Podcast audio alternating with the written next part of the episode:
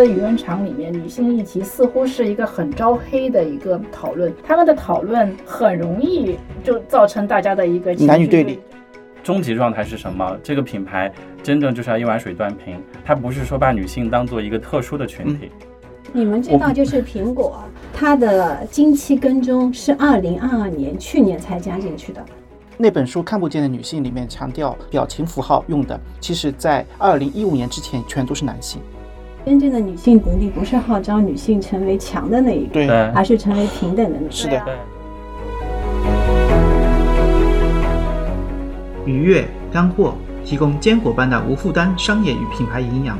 欢迎收听 B B 商业与品牌，在这里我们一起聊商业与品牌的有趣故事。我是 Linda 拿铁林，我是 Sean。今天想聊一个这几年一直很关注，但一直都不太敢涉及的话题。就是关于女性力量的崛起，但是今年开年以来啊，女性议题持续成为社交的热门的话题。我看到的就是有上野千鹤子和北大女生的那场直播，也引起了很大的反响。这个星期的话，六十岁的杨紫琼成为新晋的奥斯卡影后，以及刚刚过去的三八妇女节的全网女性的营销，让我觉得也许现在是时候拿出来聊一聊了。但是我觉得这期。话题，因为谈到女性话题，肯定会有挺多敏感的东西。但是我觉得没有关系啊，大家敞开着聊，因为女性议题就会涉及到一个政治正确的这样的，是不可避免会受到这样的一个因素的一个影响。所以我们这一期呢，主要是聚焦在女性营销的这个领域。这次我们的嘉宾也是两位我们广告公司的好朋友，也是老嘉宾了，Harry 跟 Cynthia。Hello，我是 Cynthia，我是上海奥美的策略。大家好，我是 Terry，来自趣来传播，是趣来传播的联合创始人。嗯，这两位也都是我非常喜欢的广告人。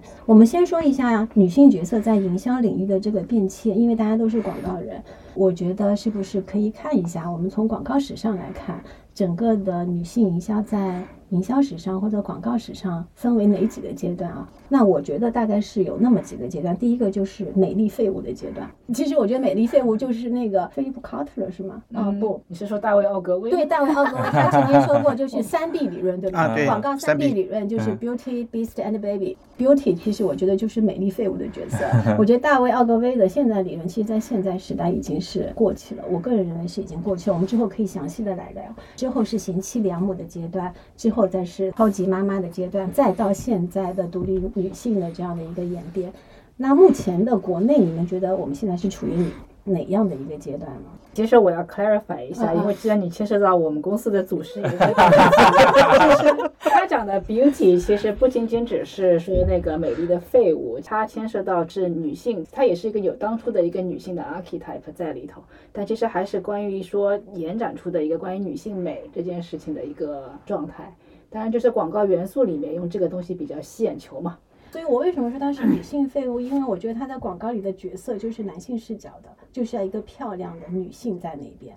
那你也要看她的所处的年代和它对，所以这在这就是九十年代之前，或者是。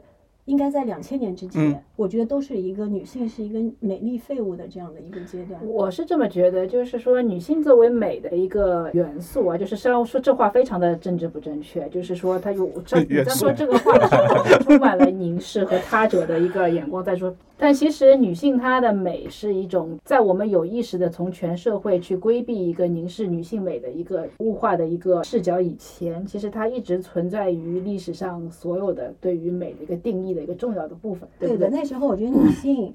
被大家认为美，或者被男性凝视，可能在某一个阶段觉得还是一个被夸奖的，或者值得，因为你骄傲的一件事情。像古希腊的缪斯，其实缪斯本身它就是一种女性美和把女性的美和艺术的美的一个终极的结合。当然，缪斯的问题在于说，它主要 inspire 男性的一个 creator 和创造者。但是它女性美本身，它的作为一个主体性是不会被加以去 explore 的。那我觉得这个事情呢，就是在现在这个阶段，我回到你刚才讲的那个问题，在我们新中国成立以来呢，就是这个部分其实非常西方意义和传统意义上的女性美，在我们建国以后，它并没有作为在大众传播领域非常清晰的一个元素一直存在，直到改革开放以后。其实我们跟人家是稍微有点不一样，因为我们建国以后就是女性地位就比较高一点，女性能顶半边天的这个说法，而且当时的一个社会环境其实并没有鼓励任何形式的审美，女性美 included，对不对？所以其实到那个时代，我们甚至说 beauty 这件事情，美的女神女生她还是相对比较后期才有的。我入行时间比较早，那个时候其实比较多的还是妈妈那种作为家庭主妇的这样一个贤妻良母，美德，你知道吗？就是她并没有把女性作为一种美好的那种视觉，或者说是在审美上的一个价值，它更多的是一个女性的 function 的一个社会价值，在讨论女性的美德上的一个一个点。那这个是最早的时候，其实相对一段时间，我们大家整个的主流的社会价值对于女性的一个判断。到后来吧，女性开始就是大家讲到大女主啦，就是女性的那种从家庭然后到职场，那就是董明珠类的这种 女生。后来就有一段时间。在职场中是能够叱咤风云的表现出女性的另外一个比较强女强人，对那个阶段是有的。到了后来，直到现在这个阶段，你讲的刚才最后一个阶段是什么？独立女独立女性。其实现在关于独立女性也是相对来讲，就是两千年左右的时候红的比较硬的一个概念，而现在的话是比较多元。现在的一个趋势就是说，大家是不去定义，更多的是说你无论是女强人也好啊，你是一个。美女也好，还是说你是一个职场女性或怎么样，贤妻良母。现在更多的是说，只要你身为女性，你对自我的定义是什么，来发掘你的价值，而不是说一定要有一个非常强烈的一个主流的价值观，或者有一个标签你必须要去继承。其实作为一个女性，我觉得职场里面对我来说最舒服的状态是没有感觉到我性别的存在，就是没有男跟女的区别，我们就是人。所以，我我想问你一个问题，就是有些公司每个月会给女性放一天假或者几天假，那你觉得这是歧视吗？这不是歧视。所以我说，为什么我说有时候男性跟女性之间有些情感是没有办法相通的？就在你来之前，他们已经定了这个结论了。因为为什么？因为我就特别是比如说你。的那个大姨妈的这种家的话，你说男性的理解，我不相信任何人，任何男性可以理解，因为你所谓的感同身受，是你要深受才能感同，你没有深受，你没办法感同。因为我们的视角没有到整个广告或营销史，然后可能就最近二十年吧，我们就发现有这样一个变化，比如说。零八年左右，那个时候以宝洁为代表的，其实都是致敬妈妈，妈妈是冠军，妈妈是金牌，所以就是会把妈妈或者女性放在一个特别高的位置，就她是伟大的，就是非常 great 的，然后我们要赞颂她，歌颂她。之后呢，其实整个女性的营销或者品牌，其实开始走向说女性有自己的个性，然后要 be yourself 啊，然后做你自己啊。但这个时候我们仔细研究会发现，并不是真正的 be yourself，其实是被品牌或者是被营销所定义的 be yourself。因为这个里面呈现出的女性，要么她是一个艺术家，要么成为一个作家，要么成为一个女企业家，要么成为大家认为光鲜亮丽的形象。所以这个时候，女生要做自己，其实做的不是真正女生的自己，而是营销人、广告人或品牌眼中想要成为的那种自己。或者就是在男权的视视角当中，男女认为被认为成功的那些角色。因为我们之前在讨论一个品牌客户针对女生的一个营销，那我们就会发现，现在女生想要的是什么？然后呢，我们后来发现，女生想要的其实是躺平摆烂。我不知道这个是不是又变成 回到最开始美丽废物？什么叫做躺平摆烂？对于躺平摆烂的定义是什么？我认为这其实有两种理解哈，一种是普通人自嘲的一种理解，就是我很忙很累的时候，我就想休息一下，这种休息的状态可能就叫躺平摆烂。还有一种呢，其实真正的解释可能躺平摆烂其实是对未来。失去了希望，无论怎样努力，我都没有办法达到想要的进步或结果。那在这样一个内卷的，因为它其实跟内卷的这个社会氛围是有关的。既然如此内卷，我们都不要卷，我们都躺平就好了。其实回到你刚才讲的那个点，还有领导也有 comment，其实我是觉得躺平摆烂只是大家渴望接受自己成为一个普通人，当做一个普通人来对待这样子的一个心理预期。就是刚才说，你现在在这边被主流社会歌颂的女性都是有角色的，然后她必须要在每个角色里都做到非常好。嗯，也就是说，你要不仅是职场，你要变成女企业家。嗯，对，就是你男生做个企业家，企业家那么好做的吗？对不对？然后女生要变成个艺术家，就是。就是你要到成名成家这个阶段，必定要打败百分之九十九的，无论男女，对不对？你你放个性别在前面，其实是没有什么太大差别。嗯那就是说，你一定要成为非常厉害。这个是个很有意思的，就是在一个慕强的社会里面，就是大家对于每一个人的一个社会阶层也好，一个弱势群体也好，就是有个很有意思的观察，是我个人的，即使是弱势群体中的一员，你要获得主流价值的认可，你也要变得非常非常的成功，甚至要比主流的百分之多少的人还要成功才行。就好像以前我们在讲到残疾人的时候，一定要身残志坚，然后他一定要做到普通人做不到的事情，写几万字的小说，然后搞成什么，就是你一个普通人手脚健全你也做不到的事情，他做到了，他似乎才获得了被社会认可的。就是这个 threshold 非常的高，那就是说我们整个社会缺乏一种就是把普通人当普通人来对待，嗯只是他作为一个普通人就应该有价值这件嗯事情，似乎大家是没有办法达成一个共识的。说到这个，因为之前的话，我们不管是营销啊，嗯还是我们艺术作品，嗯都在倡导大家要成为站上山顶看到风景。嗯之后发现，其实山腰跟山顶都有很美的风景。我们为什么一定要爬到山顶呢？我不知道是不是就是山腰跟山底就是躺平，躺平它也可以看到很美的风景，田也在很认真的过每一天。或者看不到又怎么样呢？就这样讲开心的，就就是为什么一定要看风景？就是我们是不是允许别人有一些其他的价值取向？就是如果他不想看风景，他就是不想那么累，可以吗？就是就是我觉得跟社会心态有关。比如说，其实不太知道，第一个阶段可能是美丽废物，但我觉得可能很多女生，我自己。虽然不是女生，我也在想，我如果能当一个美丽废物，也是很好的事情。但是我又觉得这个美丽废物是不一样的。如果是第一个阶段的美丽废物，它其实是被男性视角下一个物化的、没有用的，它只有审美的，而且是被男性审美的一个对象。今天的美丽废物，我觉得它的意义是不同的，它其实是女性主动选择的结果。我就要保持自己的漂亮，我可以去选择做医美、做整形，然后做这些护肤，我让自己很漂亮。我不一定是为了取悦你，而是让自己觉得自己好看，也很开心。第二一个就是我也不需要做那么大的成就，也不需要被你所尊敬，你也不用把我过分当一个女生捧着护着。但是呢，我可以选择躺平或者所谓废物式的生活，我没有压力，我拒绝内卷。那这种其实是女性主动选择想要当一个美丽废物的结果。所以我觉得可能第一个阶段的美丽废物跟最后一个阶段的美丽废物其实是两种完全不同的心态了。但这个里面有多少是跟女性相关，有多少只是现代人的可能对现代人的情况吧。对。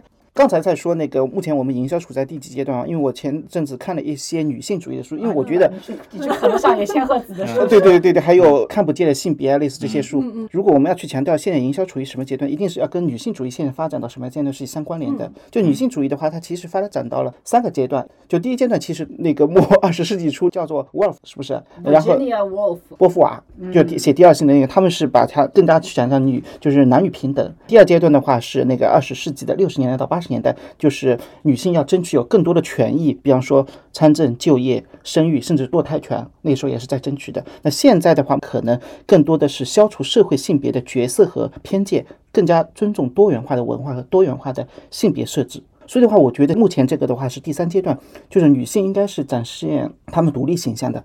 不要囿于厨房，也不要在家里等着那个形象，或者是不要做办公室里不敢发生的，甚至是不要做副驾上的人。其实，女王副驾一定程度上就类似于是有性别歧视的一个广告语。都是男性视角。对对对就，是他们没有意识到这是一个男性视角。我觉得这是现在很多的公司、很多的营销里面很大的一个问题，无意识的偏见。不过肖恩刚才讲，嗯其实是说这是西方相对比较成熟社会的一个不同的阶段。嗯就我在我们这边的话，就跟我们这边的经济发展一样，我们会把人家很多长久的有分阶段的东西都都全部一下子就一下子就一下子糅合在一起了对，对我们是跨越式发然后展。形成了蛙跳。但这个蛙跳的过程当中，一不小心，大家会造成很大的混淆。上一次你提到就是上野千鹤子和北北大女生的对谈，其实就是大家把这么多不同，因为上野千鹤子很清晰，她现在所处的阶段在对这，个它有不同的阶段。但是她面临的一些问题，其实北大女生还会再回到，比如说是在六十年代平权，在美国嗯平权时代，甚至再早再回到就是西方社会那时候，女生是不是拥有自己的财产权，拥有其他的政治权利的那个时代，就全部都是混在一起的。所以大家有的时候就会觉得，这到底是个社会制度的平权问题，还是我个人的选择问题？到底是个多元化的社会的观点问题，还是到底是个什么问题？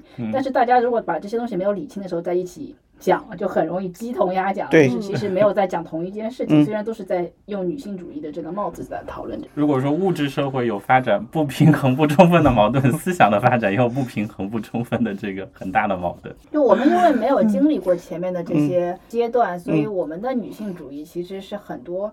比如说，就是大家会混淆个人选择和社会的顶层设计，就是制度设计之间的一个问题。这两件事根本就是两件事，对不对？对，就个人的选择不应该影响制度设计对于弱者的保护，但他现在就是混在一起来讲这个事情，就讲不清楚了。现在，那你觉得国内的话，就是在女性问题上面，就相比国外的话，其实女性的地位还是比较更加平权高的。男性视角男是生视角这样的。是，那你觉得更加来来，你说说看，为什么是更加平权？因为我这里有一个案例，之前就想跟大家分享，就婷美广告大家记得吗？哦就做女人挺好。其实现在这种在营销层面，在这样的男女的广告是越来越少了，是不是？对，现在不是有那个吗？就是嗯。椰树牌椰子汁的那个，啊对这个也是女但是这个的广告。这个他不是他还是写很多。男女啊，没有啊，他直播间里面请了很多的那个男的是吗？肌肉男，但是这是他的第二部，嗯。他第一部还是请了很多就从小喝到大的女的。然后刚才说为什么更加平权，其实我觉得啊，现在的话，国内的男性和女性的话，就从那个逻辑发展，就历史发展上同工同酬，女性的身体的解放，我觉得相对来说，在中国的男性当中更加，或者是我的观念当中更加包容一点。那，你应该用数据来说话。你觉得女性高管现在在中国企业里面占多少呢？比如说同工同酬统计这个事情，嗯因为中国是个十四亿人口、发展极不平衡的大国，嗯。我们很容易就是在一线城市，有的时候可能就是会受我们自己的一个对，或者是因为上海相对来说这块是不是比较强一点？然后我们听众要说，上海就是一个女性地位全球最高的城市。但是我个人觉得吧，就是女性的地位还是要看她的职业发展、个人的平衡，以及她对于家庭和事业所负担的责任上嗯。这些东西，以及社会的保障制度对她的一个保障，她的个人发展是否拥有更多的选择，就咱们就用联合国教科文组织的这个标准来看就好了。这些东西 fundamental 的衡量一个群体的地位的一个真正的东西，而不是说他能买多少有有钱买多少个包，或者说大家只是因为在舆论场上可能就是有些地方有意识的在舆论场或在公共的社会社会社会中，在真正的一个传播和大众沟通中有意识的去规避。可能会冒犯女性，或者说是一个不平等的一个情况，很多还是要看真正的制度上是不是会有更多的一个保障性的东西在里头。所以我们今天谈的是女性营销，但是我们实质上其实是在谈什么？其实女性营销这个东西，就像我们内部上次你抛给我我们这个话题的时候，女性营销这个东西啊，它有一个非常烦的一个点，就是营销这两个字。对 越强调营销，越会有那种色彩，就是我觉得那种偏营销见色彩现。在不仅是在女性话题上你，在所有话题上面，营销就感觉你是一个就很虚伪，就盯着我的那个钱袋子那种感觉。因为是这样，营销本身就是一个商业行为，所以商业行为的话，我们做广告，我们就知道到底这个它是把女性作为它的目标受众，是要你花钱，还是女性作为一个客体让谁来花钱？你理解我的意思吗？嗯嗯就是说后者其实女性就是你消费它了，比如说我们的美丽废物阶段可能就是有这种 trophy，在我们更多的现在我们讲的女性营销肯定是把女性作为消费者，希望她掏钱这件事情。那你要卖货给他和就是女性的女性主义地位这件事情，女性主义的这个议题有可能会为营销所用。作为一个嗯商业的一个手段去获得大家买东西的商业目的，也可能他就没有办法做到这一点，因为嗯有可能这个话题本身它非常的沉重或非常的严肃，它是没有办法被利用来做营销的。我觉得这是可以讨论的。其实今年的三八妇女节。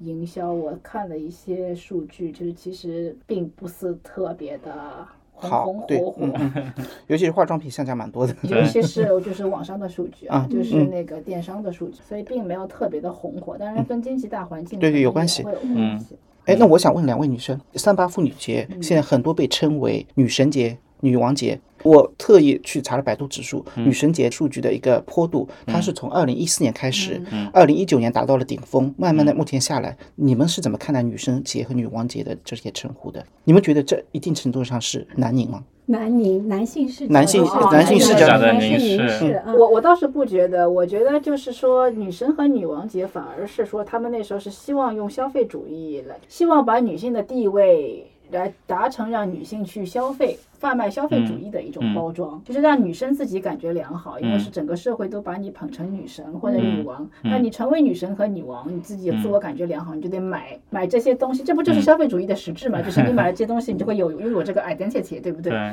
其实那段时间，一四和一九年和电商的崛起有关系和和嗯造节是嗯红红火火是重叠的，也是这个其实是以大家一起推波助澜的，所以那个时候是以女生为目的的三八妇女节，希望把三八妇女节成为另外一个 S 级的大促，希望大家消费了，所以是这个角度。那个时候大家反而女性议题。就是整个三八妇女节的政治议题和政治性没有没有那么强它纯粹是一个消费的营。销行为，所以说到女性营销，就是刚才两个名词来理解它，一个概念其实是面向女性的营销，第二个话题其实是以女性话题作为话题的营销。对，所以这两个就是完全不一样的不一样的两件事情，嗯而且差别实在是大到离谱。嗯对，所以如果是面向女性的营销，它很正常，嗯因为很多产品都应该面向女性，或者说需要面向女性去营销。而且我们在商业议题中就讨论这个话题，一般也不会出什么错，就看你找的洞察准不准，或者是说产品卖的好不哦，这好个。我不 没有，我觉得现在越来越 对有点这个问题了越来越有问题了嗯。你做女性营销已经是一件非常我觉得敏感的事情。对除非你的洗碗机，比如说啊，它是纯 functional benefit，就对是纯的一个功能性诉求，那那就不分男女，你就不用管什么对。但是你凡是牵涉到女性营销这个事情，你肯定会把女性从这个洗碗机的 benefit 里面获得一些什么与众不同的需利益点。那你这个往下挖是这样如果你的往下挖，如果说是嗯正好是情感利益点，或者说是情绪上的一些支嗯持，不可避免的和她的女性生活、她的价值和她的身份有关，那你还不是一样啊？就是你是绕不过去的。而且如果是洗碗机，它是作为一个现在的嗯现代生活的高端的一个家用品的话，很多女性主义者就是这样的 target，很容易就是点火了他们的那些情绪。对，我想举一个例子，其实我之前在做功课的时候，其实刚好是你说的那个品牌，不得不把这个品牌名说出来了，因为它的广告语叫“人间百态”，它叫方太，但是它一个广告语的 slogan 叫“人间百态”。我为什么觉得现在女性意识大家崛起的？其实这个广告在网络上是被骂的，大家觉得为什么要把女性的形象囿于厨房？为什么她没有自己的称呼？为什么要称为方太、某张太、杨太？对，所以你看，方太已经成立了很多年了，对啊，所以以前认为这是一个非常好的定位方嗯态，我不知道它什么时候成立的。你们做呃，是一呃那个，因为我的家乡品牌，慈溪的品牌，它是九十年代末，所以方太的意思就是方信芳的家的太太嘛。不是的，所以呀，就是但是他以前有这样的联想，所以九十嗯年代末的时候，这是一个非常好的定位，至少有一个联想。但是那个时候女性意识还没有崛起，你知道但是到了现在这个年代，女性意识崛起了，就会觉得这个品牌是对女性有歧视的。我你为什么要囿于所以你？会选择老板这样。不 是，我想说的是，像女性这个话题，其实有时候在一个时代，它可能是一个褒奖，嗯但是换了一个时代，可能嗯随着时代的进步，你以前的那些思想、你的输出、价值观的输出，可能就会成为偏见，就会冒犯到女性。它也是一个动态的动态的一个过程过程。哎，我补充一下，为什么叫方太？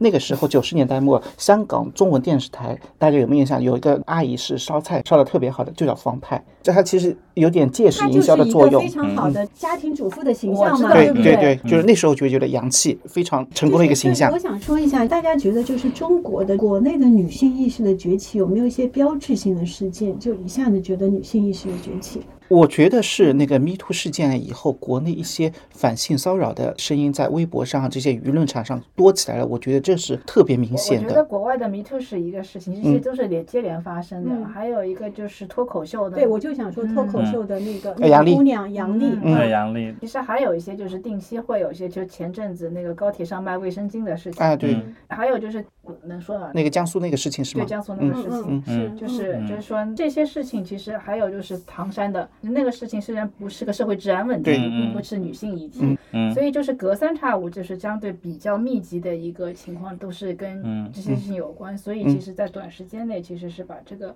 还有就是在中国的舆论场里面，女性议题似乎是一个很招黑的一个讨论，他们的讨论很容易就造成大家的一个情绪男女对立就是我就不是很理解，因为有些事情大家承认吧，这个是保障是缺失的，那大家就改就好，为什么要引战呢？对对对对我就想不明白那个高铁上卖那个卫生巾的事情，我我我我就很莫名，这有什么好讨论的？有什么好争吵？这不就是应该的吗？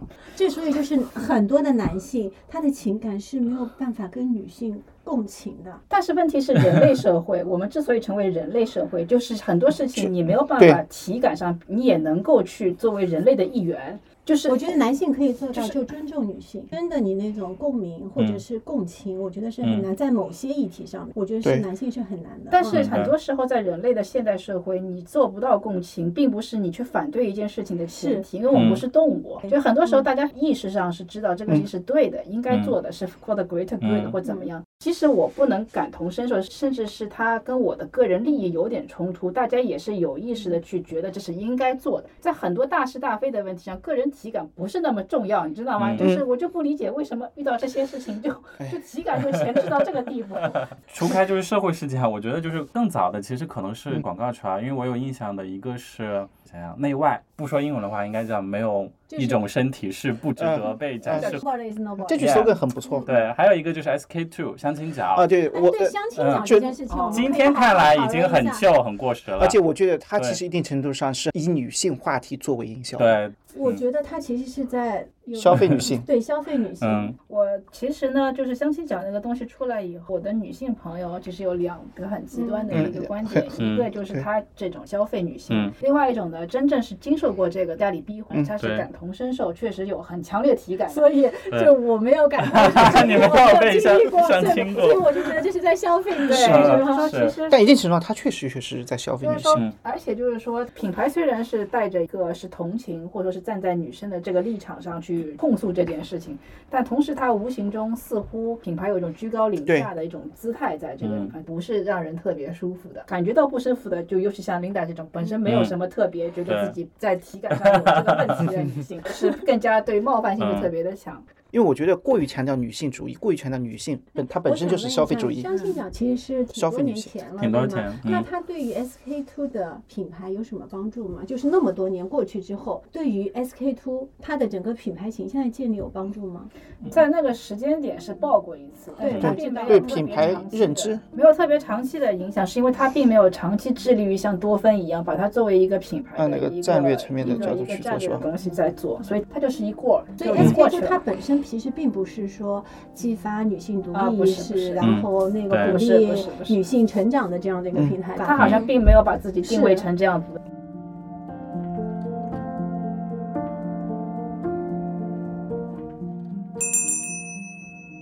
我们再来聊聊，就是女性营销哪些是真正的在鼓励跟那个启发女性，有哪些就刚才说的，像 SK two，我认为是在消费，那有些女性觉得就是说出了她们的心声。Cherry 说的就是有两种嘛，一个就是以女性为消费对象的，嗯你就让她来买东西；另外一种是你要去彰显女性的一个女性主义。真正的女性主义有立场的其实是后一种。因为前一种的话，品牌并我我觉得品牌本身也并不想过多的介入跟任何政治和那些方面的价值观上的一个讨论，他只想卖点货。所以呢，就是当下如果女性觉得要美丽就是很流行，那就美丽好了。然后什么样的人设比较红，其实品牌并不预设自己的品牌的一个立场、价值取向。就是我们广告的 campaign 有叫做 brand purpose，嗯就是 purpose 的 campaign 这种战役，但是它跟营销本身可能它的带货能力，或者说是它的一个商业的回报，就这一波啊，它的 KPI 就不能设的特别的强，因为它很有可能是为了品牌品牌 brand awareness，像嗯。像那个珀莱雅，它今年又做了一波嘛嗯，它已经延续从去年到今年，嗯。就是它这种。其实以前自然堂也有也做过这种，就它一直就是不不把这波营销拿来卖货的，你也不知道他到底要卖哪款具体的产品，他其实就是希望借这个机会能够输出品牌在这件事情上的价那个价值观，嗯，那今年的那个伊索，它的那个图书馆其实也是一样，东西都它产品都没有，就直接就是他卖书证书，伊索这样的品牌，其实我认为它是那种无性别的品牌，其实没有特别强的女性还是男性，它的产品的所有的包装给人的感觉就是很自然，没有性别的那个特征在那边，但是它是。在三八节的时候，他就顺应了这个节日去做一波跟女性群体产生一些链接。刚才说的一种是以女性为对象的营销，一种是借女性话题的营销。嗯个人观点就是说，其实大部分品牌都应该选择，就是如果你的产品确实是为女性研发，或者是面向女性为消费群的，那后者的选择我觉得是更对的，或更安全的。这个本身第一符合商业道德，你本身就是做这个生意的，做女生生意的，对吧？你去挖掘他们的情感洞察，还是说他们理性的洞察，我觉得这都无可厚非。但是如果要借女性话题的营销，那这就意味着品牌必须要有自己的立场，而且这个立场呢，它一定是要正确的。那这个就随着时代的变化，对，但这其实很难。对，这其实很难。最终，其实我觉得那终极状态是什么？这个品牌真正就是要一碗水端平，它不是说把女性当做一个特殊的群体，它就是一个社会成员当中不可或缺、平等且无差别的一份子。那这个时候，他才能够做到足够的正确。，所以我觉得这是一所他那个聪明的地方，他没有去表达他自己的观点，而是建立女性这样一个图书馆、阅览室。因为这种书有很多作家有很多不同的观点，他只是提供了这样一个表达女性观点的一个平台，让大家自己去决定、去选择。而且仅仅是在三八节的时候，借着节日做一波这样。其实就像刚才 Linda 讲的，就是广告的历史上女性的形象有变迁。其实做女性主义的这种 campaign，它的这个打法上其实也是有变化的。就很早，就是你你记得 Nike、Adidas 做女生的时候，它其实是一种价值观的输出，嗯，它就只给。就告诉说，我宣扬这样子的女性形象。啊，新时代到了，嗯。女生就是啊，要要很厉害，然后略带一点自我，很强硬，或者说是怎么样的一种勇敢啊，这种相对比较厉害的这种品质在里头。后来就慢慢的就会演变成，比如说女性要爱自己啊，比如说以前妈妈就是一种被仰望的这样的一种角色，现在就会变成说她可能是一种绑架，所以现在你要为自己活着。有的时候就是以宣讲式的，我们就是 manifesto 型的这种宣言型的，还有到后来我为你发声，就像今年还有就是卫生巾的一个月经的话题。有的就说我我除了价值观输出，你应该成为这样的女性。今年就是我为你出头，很多事情你是不敢做或不敢说，那我品牌帮你说帮你做，那就变成你的嘴替，帮你去展现你。还有就是像伊索这种，我并不预设什么立场，那是我大家来参与。那我们可以来聊聊，因为女性话题其实最大的品牌的参与者其实是那些内衣品牌。对吗？因为它完全是一个女性专属的这样的一个品牌。对，随着刚才美丽废物啊这些，其实有一个品牌你们都没有提到，维多利亚的秘密。它其实就就是要重新办维密嗯对。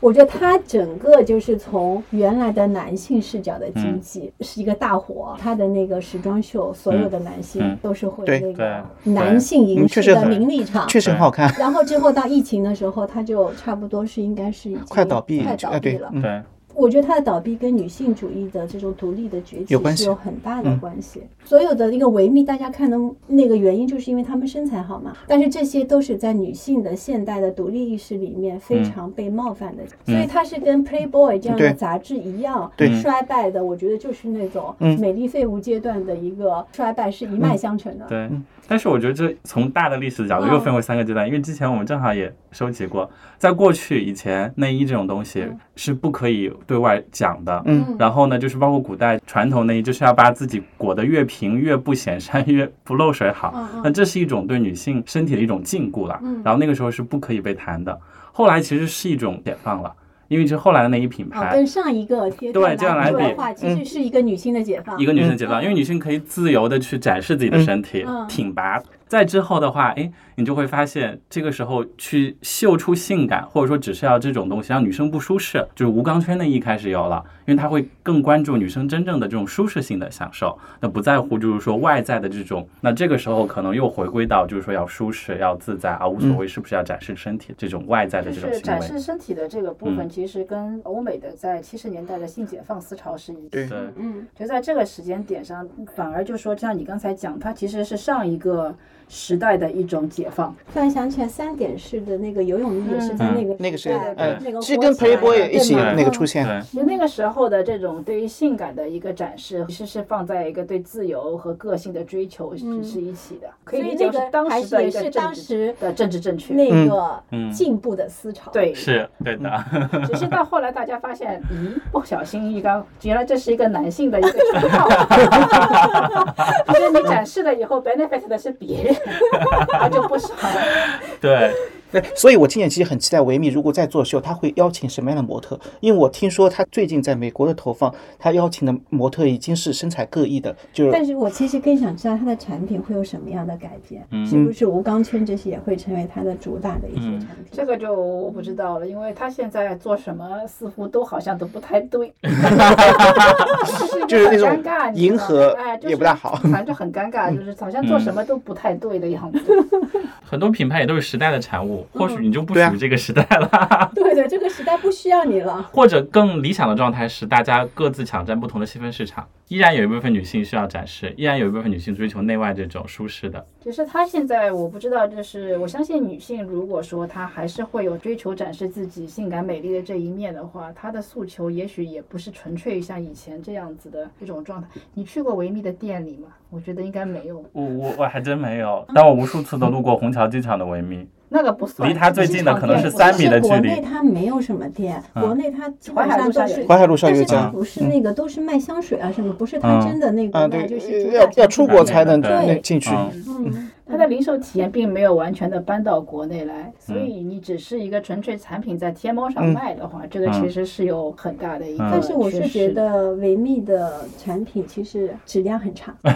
咱们就这个就 就就另外一个话话题题。对对对，那我们聊女性营销，觉得是一把 Carrie 有提到是说是要针对女性去营销，还是女性话题的营销？所以关于女性营销这件事情，到底是一把利剑，还是良药，还是说是一种毒药？就是怎么去把握这个度，其实是挺难的，我觉得。还是我刚才非常个人的观点，还是把精力放在如果你的产品或者说你的市场 就是面对对，然后针对女性，这个就是问题不大，因为我们在商业社会去谈这个话题，那这个是非常正常的。但是借女性话题营销，我觉得它必须要有鲜明的立场，这个立场只能是一个促进这个社会女性权益积极进步的这样一个立场。那这个对于品牌而言的话，它其实面对着巨大的政治社会的风险。嗯，对这个，我不认为说不是品牌会前应该做的。但是如果我们在营销或者商业领域去谈论这个话题，它其实有点难做人。然后，如果我们作为一个个体，作为一个人来讲的话，那其实我觉得每个人为了争取自己的权益，可以有非常犀利的发声，或者有非常强烈的发声，这些都 OK。作为品牌来讲，但我们虽然也说品牌是一个虚拟的人，但是你涉足这边话题，如果你一旦涉及，你应该就是朝着。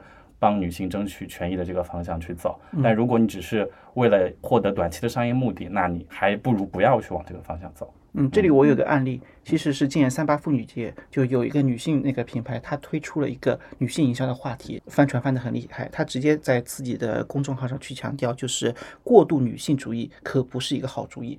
就这样，女女性品牌去发这样的声音，然后的话，品牌我很想，我很想知道这是啥 品牌。一个女性运动品牌，我不知道它名字了。对他那个强调这个三八闭嘴吧，直接那个啊，对，对，因为他就是大家就不希望，对对对，我好想知道，我想知道这是什么。我我待会儿告诉你。呃 在强调这种女性话题，结果女性们反而不喜欢了，退货啊这种东西很多。不，这个你不是他根本就不了解女自己的，性吧？都我觉得怼自己对的消费者。这个我是不是有他的理解有歧义，还是自我进入到自我沟通的世界里了？这个我觉得是他对营销也不懂，对女性也不懂吧？就是我觉得 Harry 讲的是对的，就是老实说，你如果是一个商业目的，那其实品牌如果它有人格，商业目的，尤其是你选择你只是要大家带点货，那其实你就把你这个货能带给女生什么情感好处也好，讲的浅一点，就是美丽就是讲好看，然后这个纯色就讲纯色，就是色号就讲色号，对，从产品啊，主就产角度，品出发，然后呢，你就是说你该打折打折，能怎么样就可以了。然后就是可可能不需要过多涉及，当然你也可以说我们做广告一定会涉及到一些情感价值和情绪价值。那这个时候呢，就是说你相对挑一些你的目标受众比较流行的，但是呢，就是说以不出错对，为主，然后嗯以产品的导导向去做。除非你后一种一定是要为女权、女性主义发声，或者说有自己强烈观点的，那你的选择还是说我你真正是能不能促进。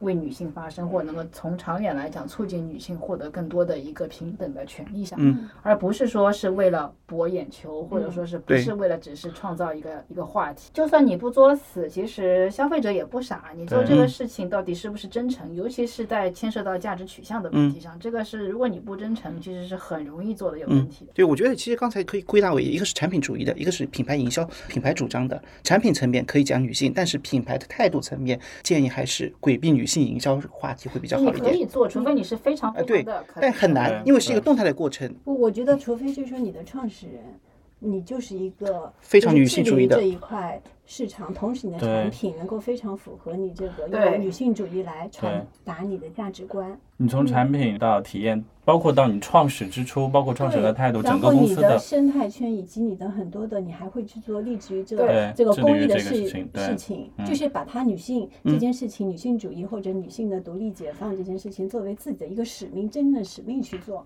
就是品牌，它很清楚自己的人文价值是什对么。这个时候你可以去做这个东西，或者说嗯它成为整个自己在推广的价值观中的一员，对在这个生态里头。那如果说只是为了蹭一波热点，老实说，你品牌如果产品上你的开发、你的理念各方面都没有真正的支持，且呃以后如果说除了你做这一波以外，你的产品的研发的出发点，甚至你的企业建立的当初的一个理念都不是在这个上面，以后你短期获短期做也益也没有。有也没有 获益，也没有长期的一个利益，所以这个事情不如不做，就是。这事情很难。我就想到了一个汽车圈非常勇敢的一个品牌，嗯，就是做女性。长城吗？对对，现在他已经不说、已经不说。了。对对对对，我们可以聊一下这件嗯。事情，就是嗯。当初他为什么对欧拉嗯。要强调更爱女性的品牌？因为从我们营销人的角度来嗯。说，一个汽车然后旗帜鲜明的做女性品牌是非常危险的一件事情。你嗯。是排斥了，你可以用女性视角来做这件营销，但是你不能直接说我是女性的品牌。很明显，它就是它有短期收益，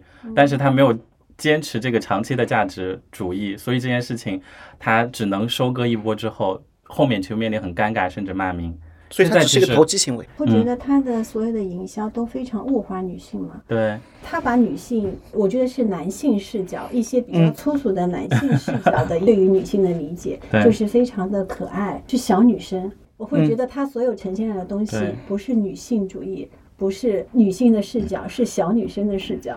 所以他现在开始里外不是人了嘛？有人说，就是他现在开始又走男性，男生买也可以，女生可以买，说你到底是怎样，对吧到底？是谁？就开始里外不是人了。这就是刚才提到，就是如果你真的长期想要致力为女性做点什么，那首先你从产品体验，包括你刚才说的，就是营销和传播的这种它的主战上，都应该真正的是为女性这个就是。说到这个份儿上，品牌他们女性到底是你的顾客，你要为她花钱，对还是她真正的是你的顾客，你是为了她的利益在着对想？这个真的是两个完全不一样的一个。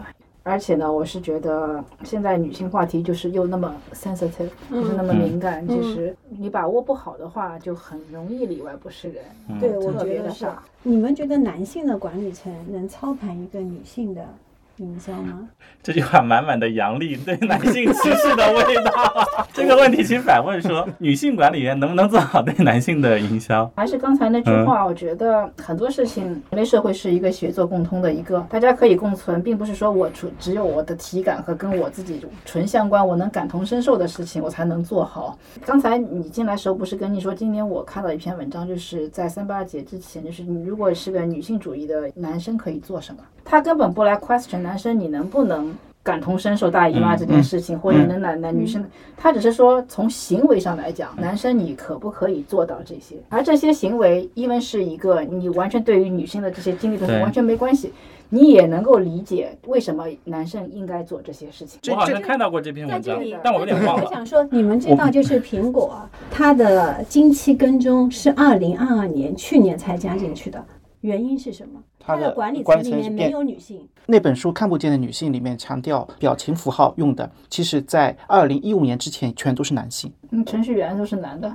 就是连经期跟踪这个，对于女性来说是非常理所当然的。你必须在苹果里面，就是因为你有很多其他的跟踪，但是嗯这一个对于女性来说最重要的一个跟踪是在去年才发生的。哎，我我回答你刚才说的问题，就是一个男性应该做哪些事情。我罗列了一些啊，就第一个的话是不以男性主义为坐标。在日本，很多男性是把女性分成这样三类：第一类是尊重对象，就是老师啊和同事啊这样子；第二的话是保护对象，妻子和女儿；第三个是性对象，这是完全的男性主义的坐标。第二类的话，不要男性凝视，就是不要传递，就是通过外貌啊、姿态啊、动作啊去审视女性。第三个的话，我觉得应该做的就是要突破对传统形象的定义，不要囿于厨房，不要囿于副驾上。我觉得应该要做这些层面。当然，最重要的点是要尊重女性。我在想我是怎么看男性的，是怎么分？哎，对，这这其实就是很好的话题啊。但是我觉得你比如说刚才举了两个例子，也有略微狭隘之处。苹果管理层如果没有女性，确实好像很难有人提出这个意见。所以这个操盘女性营销这件事情，我觉得最终的解决就是管理层里面有男性，也有女性，大家可以 cross check。当然是纯粹男性操盘女性营销，我觉得很多时候是会翻车的。对，这肯定我觉得你要么做的。不出彩，大家感知不到；你做的出彩了，也许也就是翻车的一个 一个表现。哎，你们有没有听说过一句话，就是女性不是身份，而是一种立场，一种处境，就是很很女性主义的就那句话。对对他不就是说他说女人不是天生的，是社会造成的。因为国内的女性主义那个方面，就李银河是很有发言权的嘛。他说女性主义有几个前提啊，第一个的话，你是否追求男女平等，是否认同，这是第一点。第二个一点的话，就是是否强调女性是第二性。第三个的话是强调是否认同男女不平等这种性别秩序是不是自然而形成，而是社会建构而形成的。如果你一旦认同这些女性主义的话，其实我觉得无论什么性别都是可以去做好女性营销的。因为你说的是原则嘛，只是说领导是说在实操的时候，对对对。就你在执行的时候，因为没缺乏体感，可能会走形，嗯。或者说是会有一些盲区。而且就是说，你有时候你看了相同的话，女性跟男性看完全不一样是不一样。嗯男性没有办法 get 到这里面，也许有些地方是冒犯到女性了，但是女性没有独立意识的女性，她可能也没有觉得被那冒犯到。但是有一些女性，比如像我这样的，我当然不是女性主义者啊，但是我对这个会比较敏感，我会感知到啊。明白？那你比如说会认为男性跟女性的差异大于他们的相似之处吗？其实我没有考虑过这个问题。嗯我就像我之前说的，我希望在一个环境里面，就是没有嗯男女的性别的差异。这个我当时和我的好朋友一直讨论这个事，嗯我的好朋友也是个男的，就是大家会非常清晰的看到，嗯就是说体感上的差别。但怎么说呢？其实真正女性以后哪一天女性真正的平权了，就是没有妇女节的那一天。嗯你其实就区别对待这件事情，肯定就是一个不平等的一个表现。所以回到你刚才讲的，你是希望被用同一标准来衡量，还是希望被区别对待？那歧视这个词在英文里的本意就是区别对待的意思。嗯。无论这个区别对待是倾向你嗯。还是剥夺你，都是区别对待，就是不把你当做应该去衡量的那一波。但是呢，我也同意，就是女生和男生之间是有生理上的对天然的区别。有生理上，这是为什么在奥运会上我们必须要分男子组和嗯女子组一样，嗯就是没有办法，有些事情就是没有办法同场竞技。那在这个东西就充分认识到，在大家的差异和有些社会分工上的，成就男生就还目前还不能生孩子。虽然好像有人做出实验，小鼠男的小鼠生孩子，哎，我想问一下，如果可以生孩子，哎你们想体验一下下吗？可以体验啊，可以体验。我就取决于你想不想要孩子。就是当这些东西都被充分理解的时候，但是在有些地方能不能做到？我是觉得绝对的一些在任何事情上的完全的无差别可能做不到，但是对做不到在有些事情上嗯能够无差别的时候，嗯是不是已经做到无差别？比如说在职场，在相对比较男女差异没有那么大的情况下，是不嗯是有些公众你就是无差别的，就是用同一个标准来衡量？比如说 CEO 就是谁业绩好谁上。我读书的时候，老师也分享过，其实你会发现，现在先说现象吧，就是其实女生会越来越适应高考的这种模式，男生呢，其实可能从生理或者心态上他来讲的话，不太适合现在这种中国的学习方式。反倒现在，其实，在大学里面录取的话，在很多大学，女生其实比例是超过男生这个的。当初嗯当当初男生占很高比例的时候，就不是个事儿。啊比例上去了吧，就变成个事儿了。啊这个呢，很可能就是现在女孩子受初中和高中的辍学率降低了以后，大家开始有更多的学习机会，所以就上去。，但这其实是有一些，当然没有看到统计学的数据，比如说之前因为女生比例小，是因为女生可能入学率就低，对吧？但现在如果高中入学率是一样的，比如说男生女生的比例是相同的，或者说甚至男生的比例是高于女生的比例，但是考入大大学就高考这个制度之后，女生比例高于男生，那可能某种角度上来讲的话，那是不是这个制度可能就更适合那当？初为什么男生适合女生又怎样呢？不是是他这是他的问题？我并不是说这会怎样，只是说这可能有一就是个差异。那我的问题嗯就是，当初女生辍学率高，男生占便宜的时候，怎么没有人提出 这个问题？就是 OK，我觉得可以这样。对这个立场的，就是为什么忽然就变成了一个事儿呢？就还有就是我，反正我就是你刚才话题都联想到好多，还有一个就是你说女生节，就是如果没有那一天，可能就是真正男女平等的那一天。不过又给我一个反向启发，是不是说当男生开始呼吁要有男生节的时候，也意味着其实女生的地位或者女生的权利提高呢？比如说以前男生天然的认为设置三家妇女节是很正常，照顾弱势群体嘛，女生就天然的被认为是需要被照顾的对象。啊，对，今天可能在一线城市，很多男生说、啊我们压力很大，我们也被欺负，我们要做男生节。这个时候是不是意味着，但不是说全部啊，码农节你们有？有一部分，十月二十四号，但码农是封所有码农，不是封码男农也是有。女生的呀。哦，对啊，码农有女生啊。对，知道知道，是否开个玩笑啊。是否意味着有一部分男生认为女性的权利已经比较高了，甚至他会觉得自己是受女生欺负的对象，所以有一部分弱势男生会呼吁要建立男生节。觉得所谓大家嗯。男女平等这件事，所以就很容易引战嘛。说来说去就是，其实牵涉到各方利益或者自身的一个待遇，大家还是要看从整个社会来看的话，从顶层和制度设计上，嗯。是不是已经男女平等？不是说嗯。你的体感，你被你嗯。旁边坐在你邻桌的女生每天打，这个就是你觉得男女，你就这个不是这个概念对。而从整个社会来看的话，是不是女生无论是在就业、个人发展以及拥有的选择上，是不是还是相对处于不平等的状态？同工同酬也好，晋升通道也好，家务也好，嗯。结婚以后的个人发展，如果这些东西还存在，那就还是任重而道远，没有嗯。从制度上去解决这个问题。对一个典型的采访，当一个伟大的 CEO 男性嗯 CEO 的时候，他不会问这样的一句话，就是你是怎么平衡工作和衡工作家庭庭的？但是这是一个问女性领导人一个嗯非常典型的问题。还有就是说，所有的就是女生天生要承担家庭的某种角色，还有所有的女生，无论她嗯多成功，她在什么，前面一定要嗯加美女。美女主任、美女大、嗯美女大夫、啊美女什么，就不加美女会死，就是你知道吗？那些男生会不会加帅哥？就是帅哥有吗？？你见呃，过有人比较少，比较少。呃啊，比较那任正非，别人觉得他是老年帅哥，没有呀。男性会那个就是嗯挑战是说，女性的美在职场里也是他上升的一一个优势之一一个优势之一。我觉得这个话题是一个无穷无尽，可以一嗯直说下去的。对，因为我我我听过两个 反馈啊，他想想一想下班了，不是这个意思。我我听过两个反馈，一个是我研究生一个女生同学，因为她其实立志于想去做金融投行类的工作或者去券商那个行业，其实我感觉不是很大，因为我是广告营销行业，就是女生特别多。对啊然后她就跟我说，她说你知道吗？女生确实这种不平等太显著了，特别在金融投资或者金融行业里面，全都是男性老大，就是我们。太不公平了，其实我不太能感受到，但是他有跟我去讲。另外一个男生呢，他是在服装行业做零售，而且就在门店里面做，然后他就反馈说，他是说少数人吧？对，他就说，哎呀，我觉得我的上升通道很窄，因为我周边都是美女，然后我们的老板就很喜欢，我就在做零售，我就感觉我上升空间很小，就是两种不同的反馈。就是说，到底在统计数据领域，就是嗯说，你说是服装领域也好，投行也好，到底是在占社会大多数的行业是哪个情况普遍？对那就是哪个是需要。对那你怎么定义弱势群体呢？这肯定不是说用个体或者是 或者幸存者偏差来定义弱势群体。刚才我的意思是说，是不是一种是女生节没有了，意味着全部平等？但当然我们说的只是一个结果啊，不是说前面的这个制度的问题。所有的男生都起来呼吁要设立男生节，是不是也意味着其实有可能从结果导向来讲的话，女生也达到了权利的平等？所以我们虽然是在讨论女性营销这件事情，嗯但是其实是讨论男性跟女性的这个问题。其实我是觉得呢，整个社会如果没有男性的参与呢，女性主义肯定不可能走远。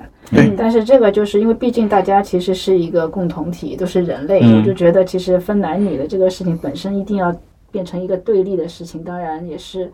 当然，我可能比较理想主义啊，嗯。也许这本来这就是政治，嗯。但是其实大家谁也少不了谁，就是很多时候从 partner 的角度来讲，不应该是如此对立的一种状态。至少说另一方如此的弱势或怎么样的话不平等，从大家都是人的角度来讲，总是应该觉得从道义上来讲，应该给予同样的支持吧。所以说这个话题，其实我本来就是在一个正常的社会，大家在原则上是不应该有如此大的分歧，只是在执行上或进度上，可能在具体的东西上可能会有一些在考量。女性主义最根本其实也是人本主义。真正的女性独立不是号召女性成为强的那一个，对对而是成为平等的那一个。是的啊对对，所以普通正常。我有个女同事说，她为什么？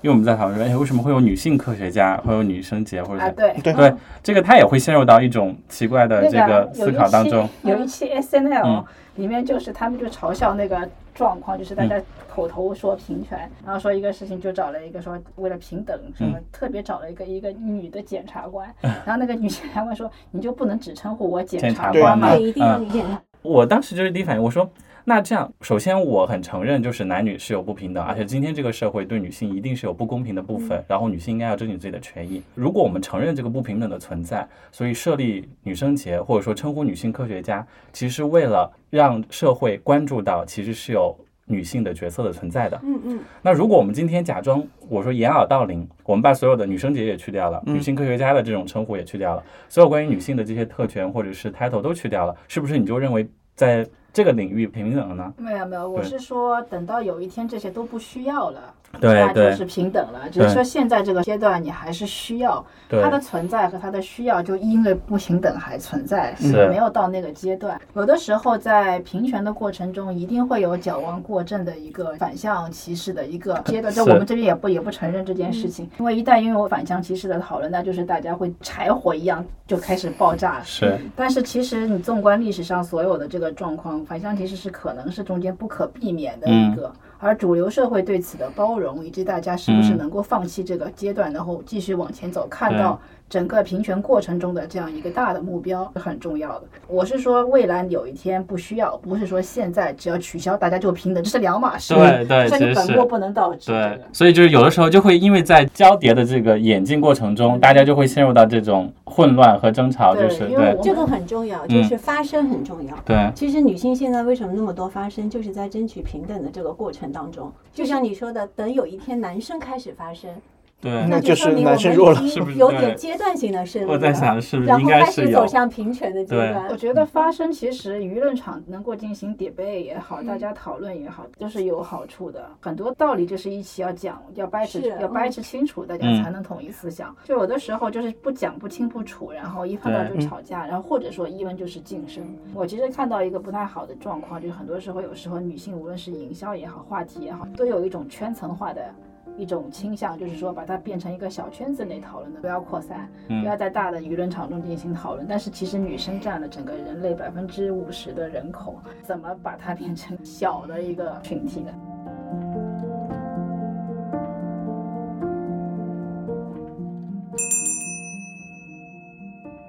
最后再说一个，我今年读到一篇文章嗯，当然我是从男性视角，我觉得是我比较认同的。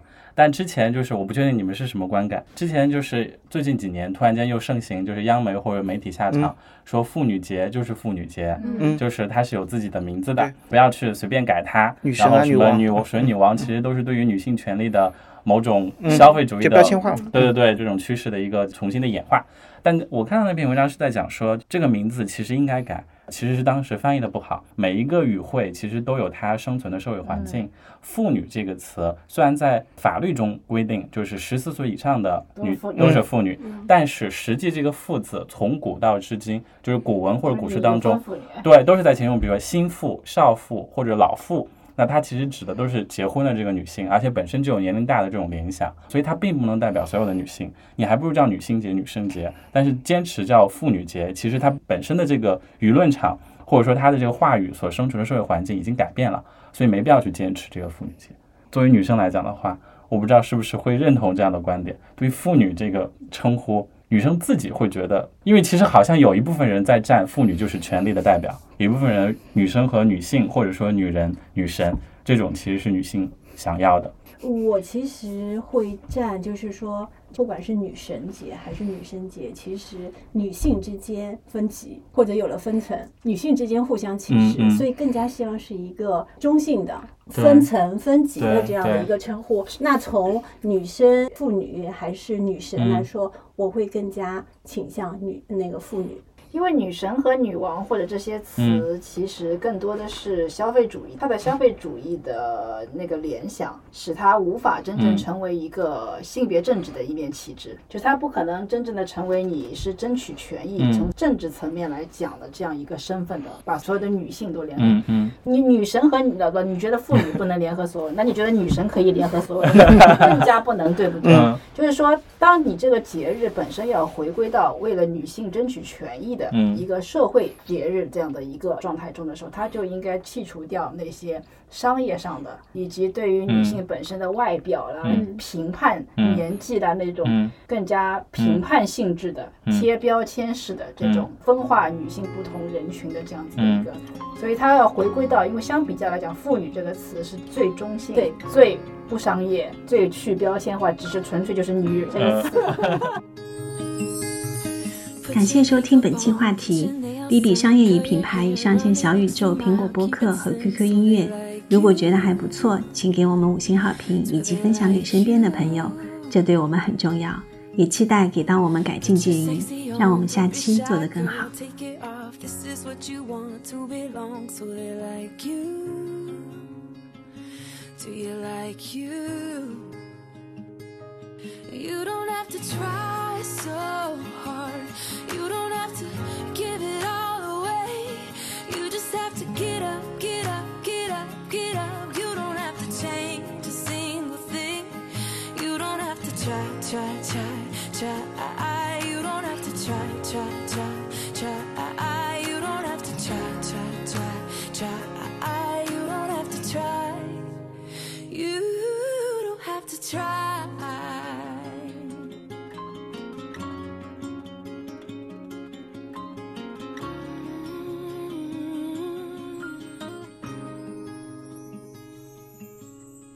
Get your shopping on at the mall. Max your credit cards. You don't have to choose. Buy it all. So they like you.